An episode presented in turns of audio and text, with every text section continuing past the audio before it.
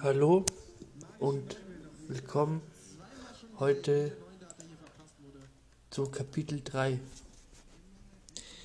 Der Abstieg vom vertrauten Heim.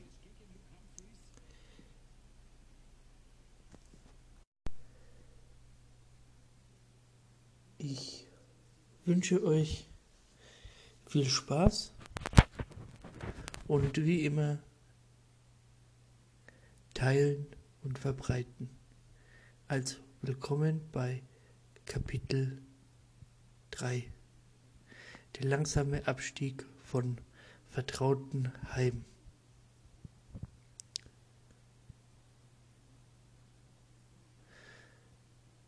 Natascha in Panik und ratlos sitzend an ihren Schreibtisch im Schlafzimmer.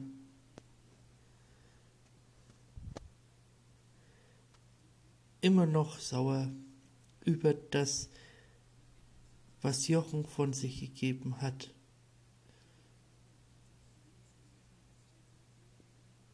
Sie sagte zu sich selber, verdammt nochmal, jetzt wo ich Leute bräuchte, sind keine da. Das ist sehr, sehr, sehr typisch.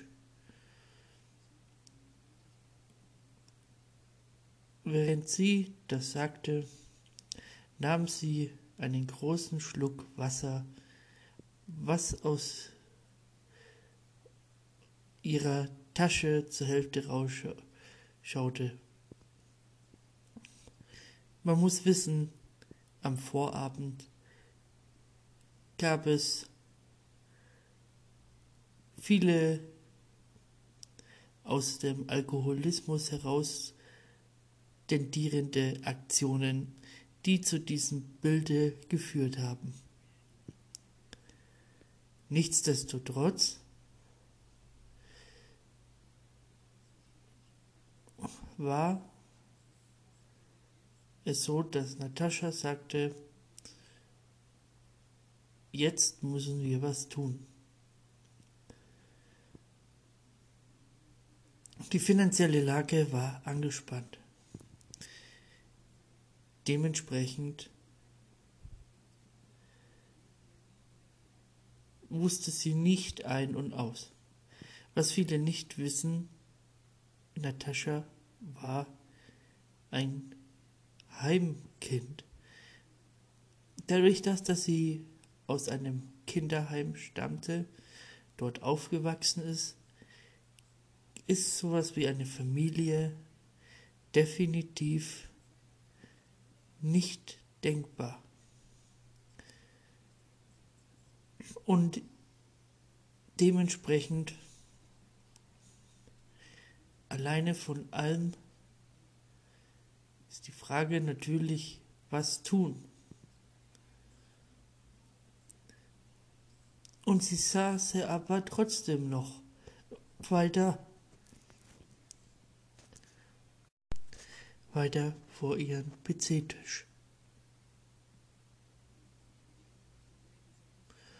Und so kam es zu der Option,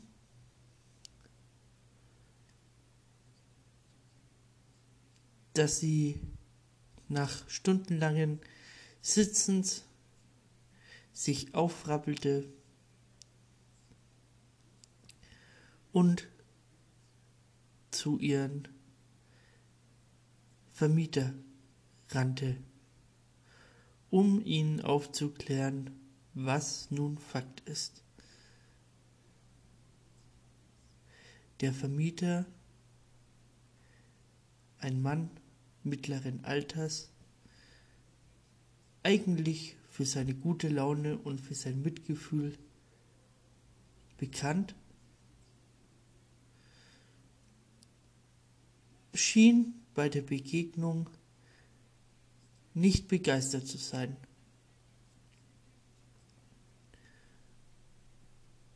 Natascha stand vor der Tür. Beide schauten sich an und Natascha nach einigen Sekunden Nachdenkens, wie sie nun ihren Vermieter erklären soll, dass das mit der Miete zumindest nicht ganz klappen wird in diesem Monat, war natürlich angespannt. Sie sagte, okay, Herr Wohlhausen. Ich muss Ihnen leider mitteilen, dass es ein paar Probleme gibt. Herr Wohlhausen, alias Vermieter, sagte, jetzt kommen Sie erstmal herein, dann reden wir weiter. Natascha nickte und ging in die Tür. Natascha hatte ein unwohles Gefühl und hatte natürlich Angst. Trotzdem saß sie locker auf dem Esszimmertisch ihres Vermieters und sagte, Herr Wohlhausen, das Problem ist, ich möchte das kurz sagen, dass es momentan bei mir finanziell sehr, sehr knapp ist. Ich will eigentlich schon immer das zahlen, was ich in dem Mietvertrag stehen habe, aber bei mir ist die Lage sehr kompliziert. Der Vermieter, alias Wohlhausen, drehte sich um, blickte von der Küche ins Esszimmer und sagte, was soll das heißen? Können Sie die Miete gar nicht bezahlen oder nur teilweise bezahlen? Sie sagte, teilweise. Der Vermieter seinerseits. Jetzt kennen wir uns schon sehr viele Jahre. Sie sind hier eingezogen, da waren Sie noch in der Ausbildung. Sie haben immer versucht, gut die Dienste zu erweisen und jedes Mal, wenn was war oder es Probleme gegeben haben, haben Sie sich sofort gekümmert. Allerdings in den Laufe der Jahren haben sie ja auch öfters mal nicht gezahlt oder immer verzögert.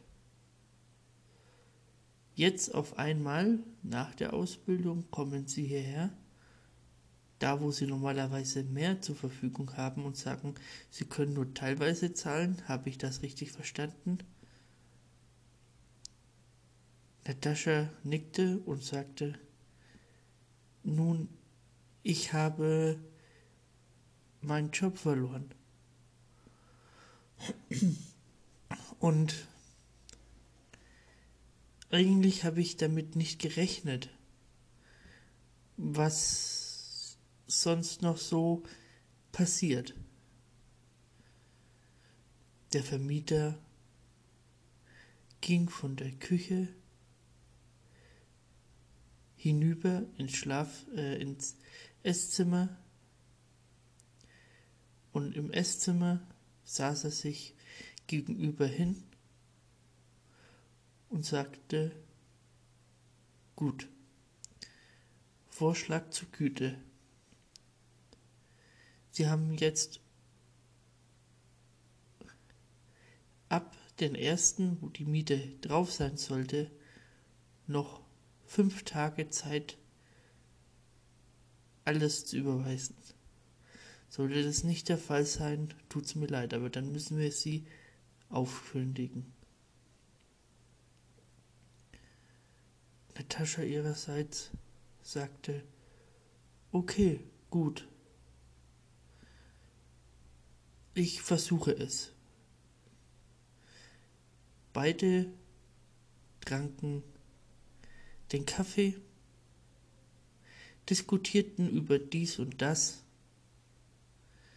denn der Vermieter war eigentlich nicht auf Krawall aus, auf der einen Seite. Auf der anderen Seite muss er natürlich als Vermieter auch sein Gesicht wahren. Und da das insgesamt schon öfters mal vorgekommen ist und die Zeitabstände dazwischen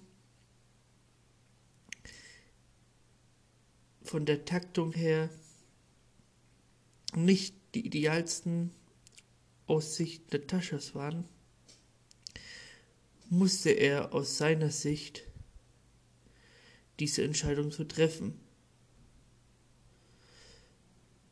Nachdem sie Natascha und der Vermieter geredet haben, ging sie runter in ihre Wohnung. Dort angekommen, machte sie sich natürlich auf die Suche nach einem neuen Job. Bewerbung schreiben, verschicken,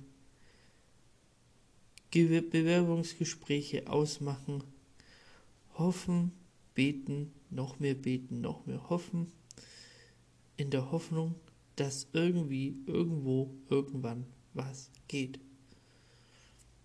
Es meldete sich aber keiner.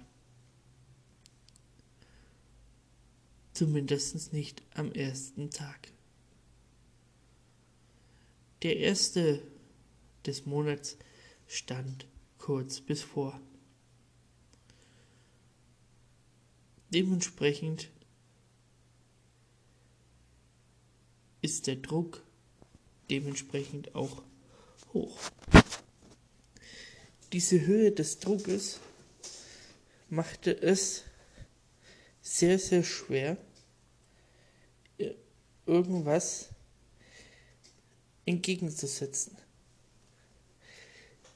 Natascha Tag ein nach Tag aus, immer am verzweifeltsten und immer an das Äußerste fordernd, immer in der guten Hoffnung, sie könne etwas gegen diesen Missstand tun. Das konnte sie aber nicht. Ein Tag vor Monatswechsel.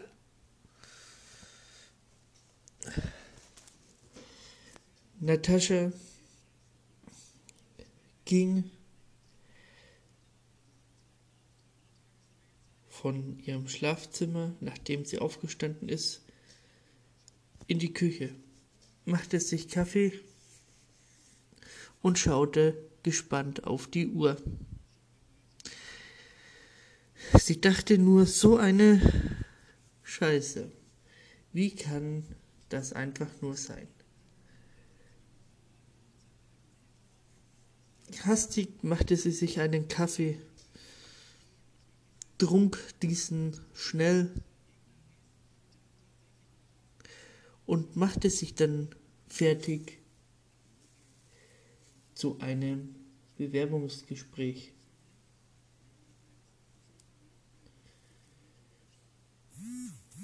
Sie nahm ihren Schlüssel und machte dort die Entdeckung, dass sie noch einen Euro fand, den sie brauchte, denn sie musste zum Rückweg wieder einkaufen gehen und hatte nicht so einen Chip.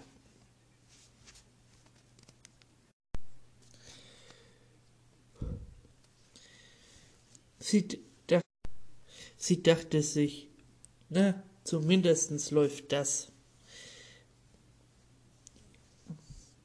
Sie rannte zur Straße Richtung Bus, nicht zur Straßenbahn, und fuhr in ein Gewerbegebiet nahe Frankfurt Ost. Dort angekommen, machte sie sich ihre Haare schön, knüpfte das Dekolleté etwas auf. Natascha wusste nämlich, dass in einer sexistischen Gesellschaft es immer vom Vorteil ist, auch die Vorzüge einer Frau zu zeigen. Dementsprechend richtete sie sich und auch ihr dazugehöriges Dekolleté. Natascha kam sich nicht gut davor, dies zu tun, aber in Zeiten der Krise ist jede Waffe erlaubt, die zum Ziel des Überlebens nun mal führte. So stand sie dann vor dem Büro. Die, der Sekretär hat sie dorthin zitiert und sagte zu Natascha, bitte bleiben Sie hier stehen. Ich werde Ihre Ankunft bekannt geben und Sie werden dann aufgerufen. Natascha bedankte sich und blieb dort stehen. Natürlich hat sie professionell ihre Bewerbungsmappe nochmal ausgedruckt, falls es Probleme gab. So wartete sie fünf Minuten, zehn Minuten, zwölf Minuten. Die Tür ging auf und ihr eventueller Arbeitgeber ging zu ihr hin, reichte ihr die Hand. Wohin die Blicke wohl fielen, möchte ich hier nicht sagen, aber man kann sich es gut vorstellen. Natürlich starrte er nicht starr dorthin, aber ein kurzer Blick immer mal wieder hatte gezeigt, dass man die Aussichten aus hügeligen Landschaften doch sehr gefallen zu schien. Aber nichtsdestotrotz, er sagte, kommen Sie doch herein. Natascha sagte, gerne, bitte. Und so fand das Gewerbungsgespräch statt.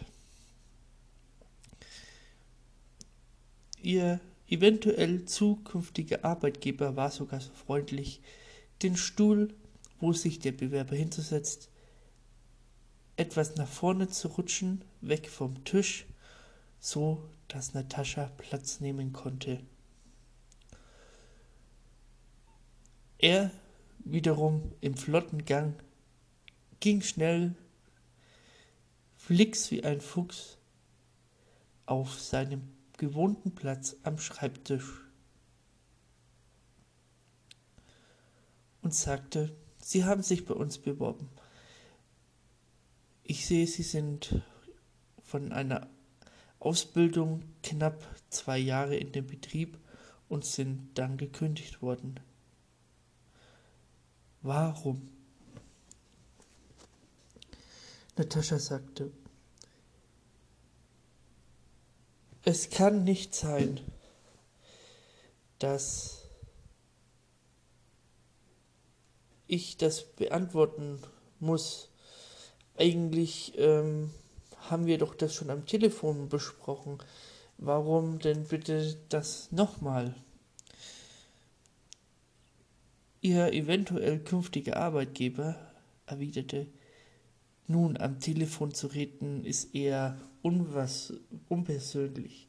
Ich möchte schon gerne von Ihnen direkt in einem Augengespräch hören, was los ist. Wir haben viele Bewerber und es kann sein, dass die meisten nicht immer ganz die Wahrheit sagen. So, und jetzt nochmal. Warum? Natascha schaute kurz auf den Boden und schaute dann ihm tief ins Gesicht. Und sagte, ich habe Ihnen es am Telefon gesagt und sage es Ihnen natürlich gerne nochmal wieder. Ich bin von dem letzten Arbeitgeber gekündigt worden, da es eine Steigung der Fehlerquote gegeben hat, die ich so nicht beeinflussen konnte von meiner Position aus. Aber Trotzdem, irgendjemand muss ja den Kopf natürlich hinhalten. So hat es mich dann erwischt. Er schaute Natascha an und sagte, Aha, eine Fehlerquote. In welchem Zeitraum reden wir da? Nun, Sie können ja gerne meinen letzten Arbeitgeber gerne äh, anrufen und ihn informieren, dass ich bei Ihnen beworben habe. Was ich sagen kann, ist, diese Phase hielte im Prinzip nicht länger an, vielleicht maximal eine Woche und es waren fünf Werktage zu viel. Es tut mir ziemlich leid, sagte Natascha, aber Probleme im Zustellergewerbe wie bei der Post kommen halt immer dann vor, wenn irgendwo was nicht stimmt. Der Chef erwiderte, oder beziehungsweise ihr zukünftiger eventueller Arbeitgeber, nun, aber das muss doch irgendeinen anderen Grund gehabt haben. Ich schaue Ihre Bewerbung jetzt schon zum dritten Mal an. Ich sehe die Noten. Sie waren ja eine Musterschülerin. Und dann kommt auf einmal so, einen, so ein Leistungsabfall. Und dann erzählen Sie mir, dass es irgendwo anders gelegt ist, wo Sie von Ihrer Position aus keinen Einfluss hatten. Irgendwie finde ich das komisch. Aber im Widerspruch steht Ihre Qualifikation bzw den Notendurchschnitt, den sie da erzielt haben. Natascha sagte, ich habe den ein oder anderen Fehler gemacht, wie jeder Mensch den ein oder anderen Fehler macht. Allerdings zeigt meine Vita ganz klar, dass ich immer bemüht bin, bildungstechnisch mich weiter auszubilden, mich weiter zu professionalisieren und weiter immer mein Bestes gebe. Warum, weshalb, wieso kann ich einfach nicht beantworten in der Form der Genauigkeit. Ich bitte aber trotzdem, mir eine Chance zu geben. Wir reden hier nur über einen kurzen Zeitraum und nicht über etwas, was einen längeren Zeitraum in Mitleidenschaft gezogen hat. Drum empfehle ich auch bei meinen alten Arbeitgeber anzurufen. Rückblick bei der Kündigung von Natascha in Kapitel 2. Ihr Chef damals hat bei dem Treffen im Büro gesagt, dass er sich diesen Abgang nicht wünscht, aber dass Leute über ihn das Sagen hatten und er nun mal Natascha rausschmeißen musste. Natascha wusste das und deswegen hat er das auch hat sie das auch angeboten. Sie wusste, wenn ihr eventueller zukünftiger Arbeitgeber bei ihrem letzten Job anruft, wird er mit dem ehemaligen direkten Vorgesetzten von Natascha reden, der ja, wie wir wissen, hinter Natascha stand. Rückblick Ende.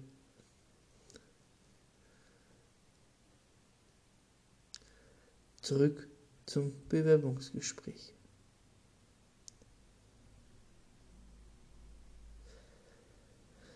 Natascha beteuerte während dem Bewerbungsgespräch immer wieder ihre Einstellung zur Arbeit und dass sie immer versucht, das Beste zu geben und sich deswegen nichts vorzuwerfen hat. Ihr Arbeitgeber könne tatsächlich was dafür, dass sie ohne Job dasteht, weil sie weiß, dass sie noch eine zweite Chance hätte verdienen müssen. Deswegen tut es ihr leid, nicht genaueres sagen zu können. Irgendjemand, und das sagte sie in dem Bewerbungsgespräch auch immer, hat einfach es so entschieden. Der Chef bzw. ihr eventueller zukünftiger Arbeitgeber sagte zu Natascha, vielen Dank für das Bewerbungsgespräch. Wir werden uns bei Ihnen melden. Ich merke, Sie meinen es ernst und Ihre Bewerbung spricht für sich. Natascha langsam vorbeugend bückend, so dass ihr Chef, ihr eventueller Chef, noch einen kleinen schönen Blick erhaschen konnte, stand sie auf, grinste leicht lächelnd an und sagte, schon gut, ich werde warten. Wünsche Ihnen noch einen schönen und zufriedenstellenden Tag und drehte um und ging.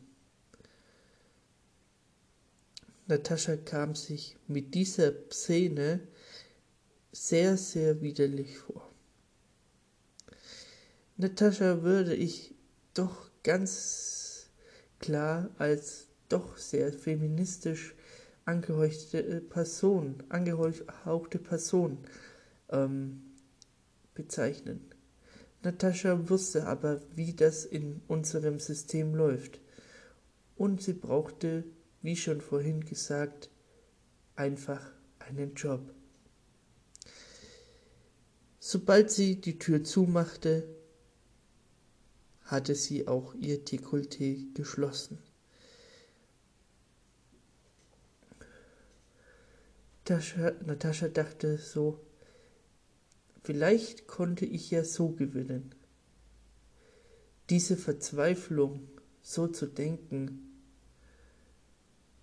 zeigte eigentlich, wie schwerwiegend dieses Problem lag. Und genau dementsprechend ist es auch so, dass Natascha dass Natascha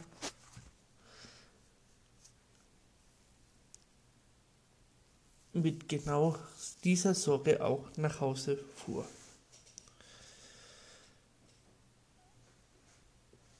Daheim angekommen, saß sie da und hatte dann auf einmal den Gedanken vor sich, hm, eigentlich muss ich mir doch nicht schlecht vorkommen. Ich bin nicht die Gesellschaft. Und Seien wir doch mal ehrlich. Wenn wir alle etwas dazulernen würden, bräuchte man solche billigen Waffen auch nicht als Frau einsetzen. Trotzdem ist das widerlich. Sie saß mit diesem Gedanken vor dem Fernseher und wartete. Sie wusste, dass nächsten Tag der Monatswechsel stattfand. Und dementsprechend wusste sie nicht, wie sie alles bewältigen sollte.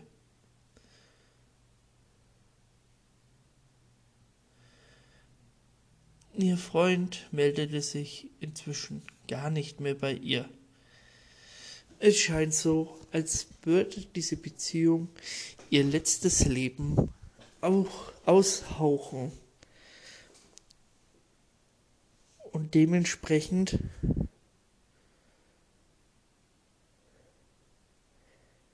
war von beiden Seiten keine Annäherung mehr zu erwarten.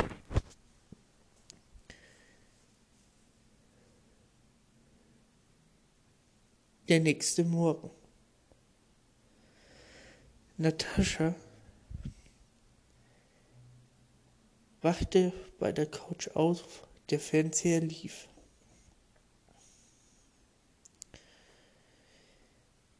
Sie streckte sich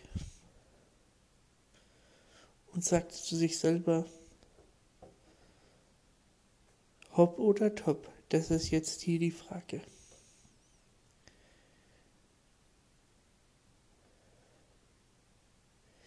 Mit dem Bescheid vom Arbeitsamt, wie viel Arbeitslosengeld sie kriegen würde,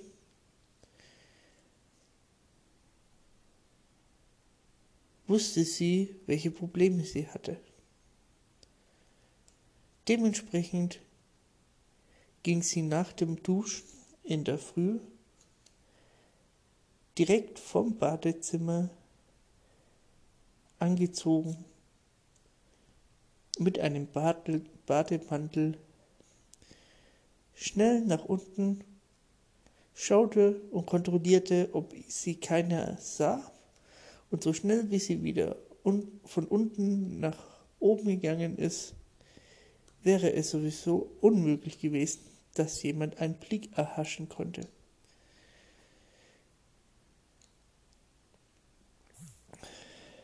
Schnell Richtung Schlafzimmer gehend, öffnete sie den Brief. Und es stande ein Arbeitslosengeld ihr zu von 758 Euro.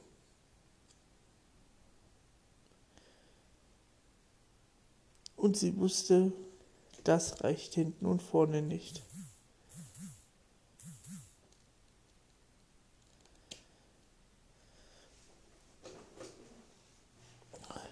Sie ging von ihrem Bett, wo sie diesen Brief öffnete, Richtung PC und schaute in ihrer E-Mail-Adresse, ob irgendeine Rückmeldung gekommen ist. Und natürlich war es so, wie sie sich es nicht vorstellen wollte. Sie hatte nämlich nichts, nichts in ihren Verteiler. Sie machte den PC aus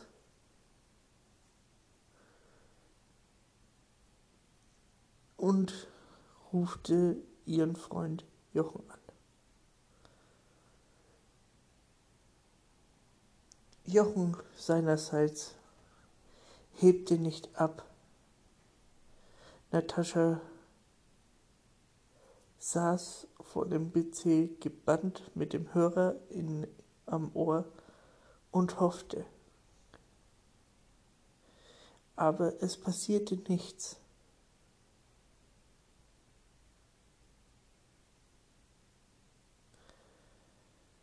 Natascha hat sich den Entschluss gefasst, nach Offenbach zu fahren.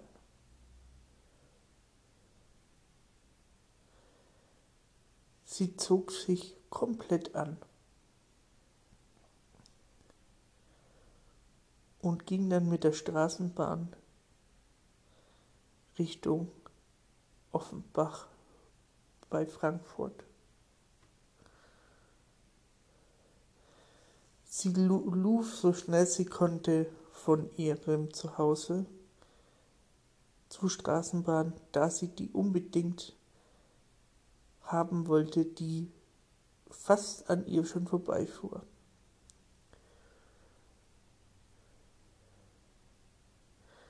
Sie saß in der Straßenbahn und dachte sich, ich hoffe, dass der daheim ist. Sie schaute die Leute an, während es in ihrem Kopf arbeitete. Sorgen, Trauer und Wut. Spürbar sichtbar in Nataschas Gesicht. In Offenbach angekommen, ist sie dann ausgestiegen. Im Hintergrund die Skyline von Frankfurt.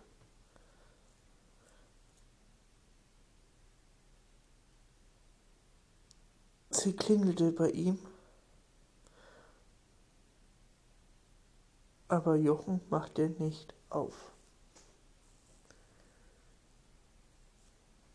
Aber sie wusste vom Jochen, wo ein Ersatzschlüssel dort ist, nämlich direkt neben dem Briefkasten unter einem Stein. Natascha hebt diesen Stein auf und hat sich erstmal Eingang zum Haus, zum Treppenhaus verschafft. Dann stand sie vor der Eingangstür. Es war Geräusche aus seinem es, es waren Geräusche zu vernehmen aus der Wohnung. Natascha Natascha drehte den Schlüssel ganz langsam rum. Und das Gestöhne war immer lauter. Natascha hatte schon einen Verdacht, um welches, von, auf welche Art von Gestöhne es sich handelt.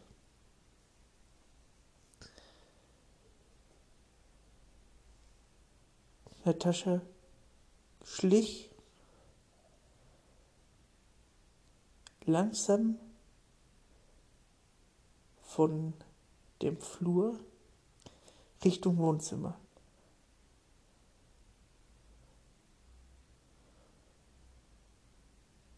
Man hörte das Vergnügen der sexuellen Lust.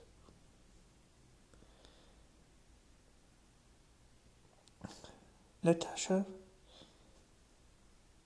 konnte sich so hinschleichen, dass sie einen freien Blick auf die Schlaf, auf die Couch ihres Freundes hatte. Was sie dort sehe, hat sie sehr gewundert. Sie sah da Thorsten vergnügend nicht nur mit einer, nein, es mussten zwei sein. Auf dem Esszimmertisch lagen vom Weiten sichtbar ein 300 Euro und dazu nochmal einen 500 Euro Schein. Natascha kombinierte, dass das Geld für, nur für die zwei Frauen sein konnte. Also 800 Euro. Für jede Dame 400 Euro.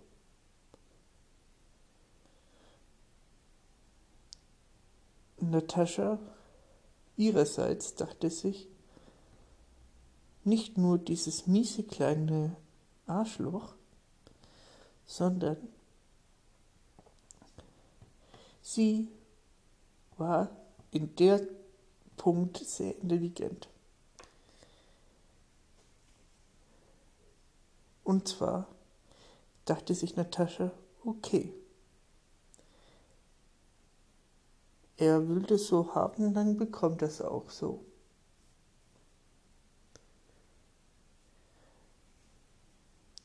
Natascha wartete, bis sie glaubte, ihr Freund wäre kurz vor dem Höhepunkt. Und genau dann trat Natascha aus dem dunklen Flur in die helle, scheinende Gegend. Und auf einmal wurde aus Spaßfreude und der vermeintlich kommende Höhepunkt von Jochen auf einmal ein starrer, kalter Blick. Natascha sagte, na, habe ich dir jetzt wohl den Höhepunkt versaut? Die zwei Mädels drehten sich um, aber es war keine Scham da. Beide saßen ruhig dorten.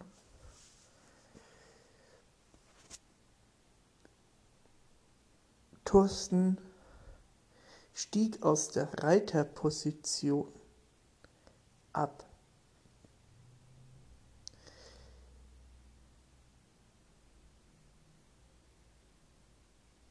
Und sagte, nichts, gar nichts.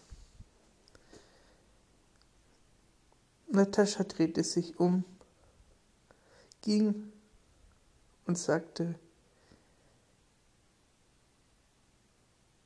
100 Euro mehr also. Jochen sagte, was 100 Euro mehr? Kannst du dich noch erinnern, wie du mich als Edelnutte verkleidet hast?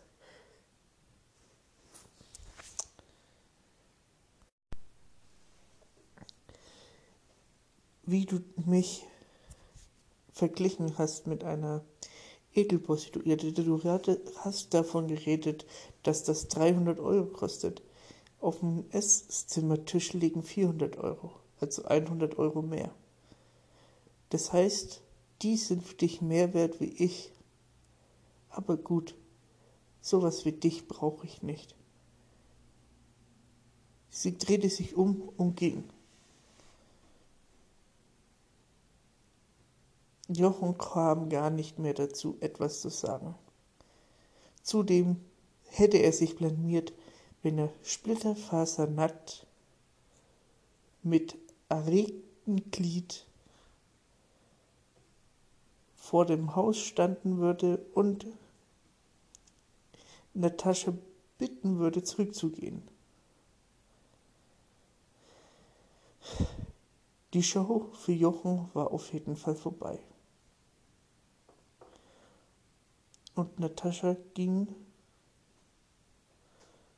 zurück nach Hause. Von Offenbach genießen die den Blick auf die Skyline von Frankfurt dachte sie sich nur, wenn meine Situation nur eine gute Sache hat, ist, dass ich neben meinem vermiesten Leben noch jemand anderes den, das Leben vermiesen konnte. Böse zu sein macht halt hin und wieder doch mal Spaß.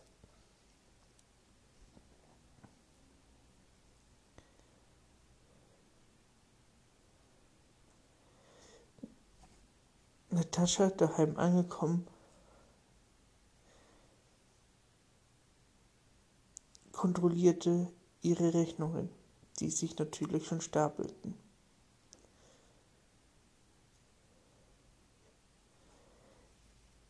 Diese Rechnungen waren definitiv sehr, sehr beunruhigend. Hier fehlten 200 Euro, da fehlten 100 Euro und so weiter und so fort.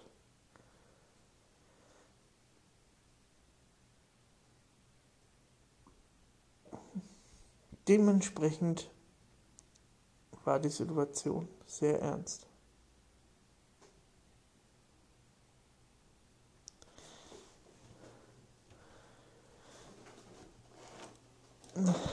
Natascha schlief an diesem Abend wieder auf der Couch vor dem Fernseher, da sie diese Ablenkung brauchte. Und dennoch ging es ihr nicht gut bei der Sache.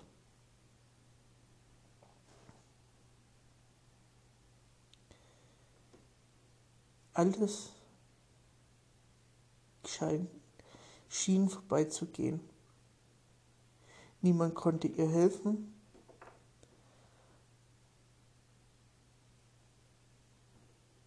Und es schien ihr zu, auf die Füße zu fallen, dass ihr Lebensstil doch sehr ignorant war, verschwenderisch und mehr an den Hipster-Lifestyle endete, anstatt dass man wirklich brauchte.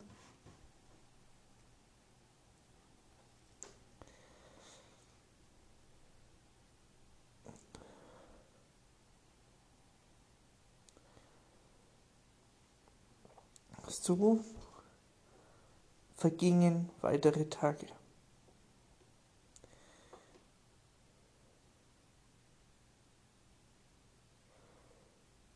Bis auf einmal der Vermieter kam und sagte, die Frist ist abgelaufen.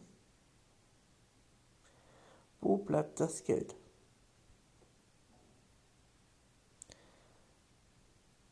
Natascha und der Vermieter befanden sich am Treppenhaus. Ein Nachbar beobachtete die Szenerie und Natascha hat sich dazu gezwungen gefühlt, da es ja keiner mitkriegen sollte, den Vermieter hineinzubieten. Der Vermieter wiederum verneinte aber und sagte, Sie wissen, was das heißt. Natascha sagt, sagte, ich kann zahlen. Bitte geben Sie mir noch ein bisschen Zeit. Der Vermieter sagte, morgen sind Sie fällig. Natascha nickte mit dem Kopf und sagte, gut, gut. Innerlich bebte sie und hatte furchtbare Angst. Natascha für ihrerseits konnte nicht anders da.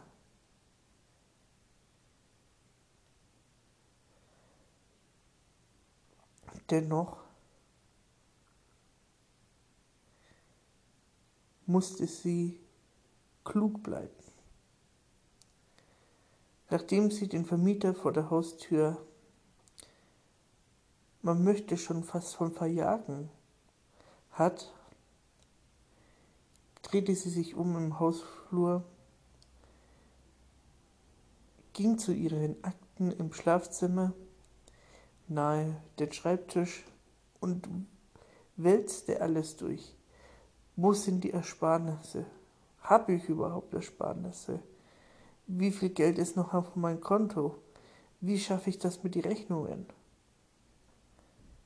Sie wusste, die Uhr läuft. dementsprechend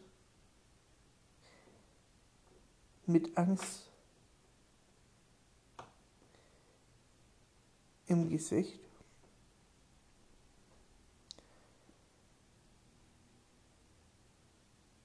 Durchgrub sie alles, was sie nur durchgraben konnte.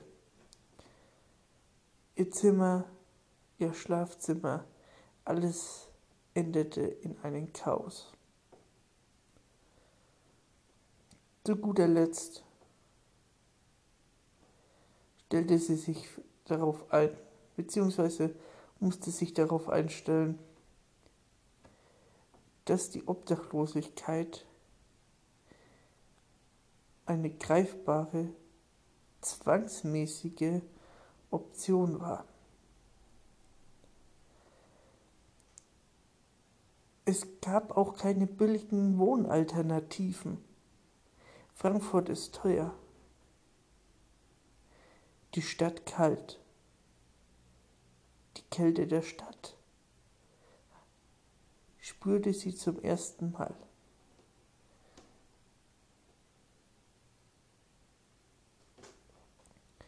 Diese Kälte animierte aber daraus aus Hoffnungslosigkeit noch mehr zu wühlen, noch mehr zu suchen, noch mehr einen Ausweg zu finden in einer Aussichtslosigkeit. In einer Stadt arbeitslos zu sein, heißt der Untergang. keine Aufstocker, keine Mietzuschüsse konnten dem gerecht werden, was heute in einer durchschnittlichen Stadt ab 200.000 Einwohner an Miete kostete.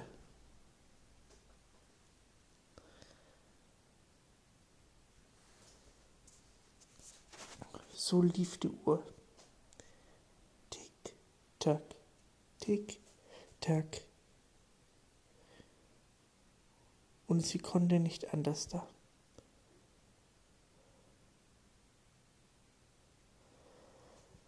Sie musste weiter suchen, immer weiter, die ganze Nacht, kaum geschlafen. Am Ende lag sie am Flur, ihr Kopf Richtung Esszimmer, ihr Fuß Richtung Schlafzimmer der andere Fuß mittig quer an der Schlafzimmertür vorbei, ihr anderer Arm zeigend Richtung Badezimmer und ihr Kopf hing, hing, zu, hing irgendwo dazwischen. So vor Verschöpfung einschlafend wachte sie zu Mittagsstunden auf und sagte, verdammt, ich muss weiter suchen. Panik machte sich breit. Die Uhr lief weiter. Und am Ende musste sie feststellen, dass es keine Möglichkeit mehr gegeben hat. Das ist die Wahrheit.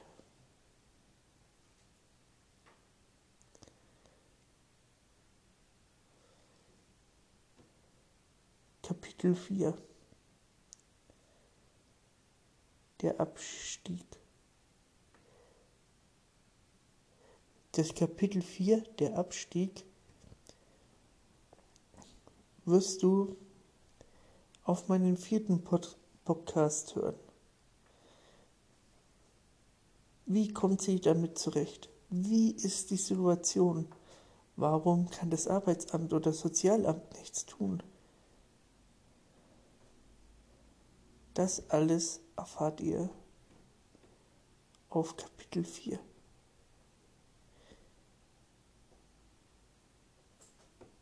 Wenn wir über den wenn wir über den Abschied reden.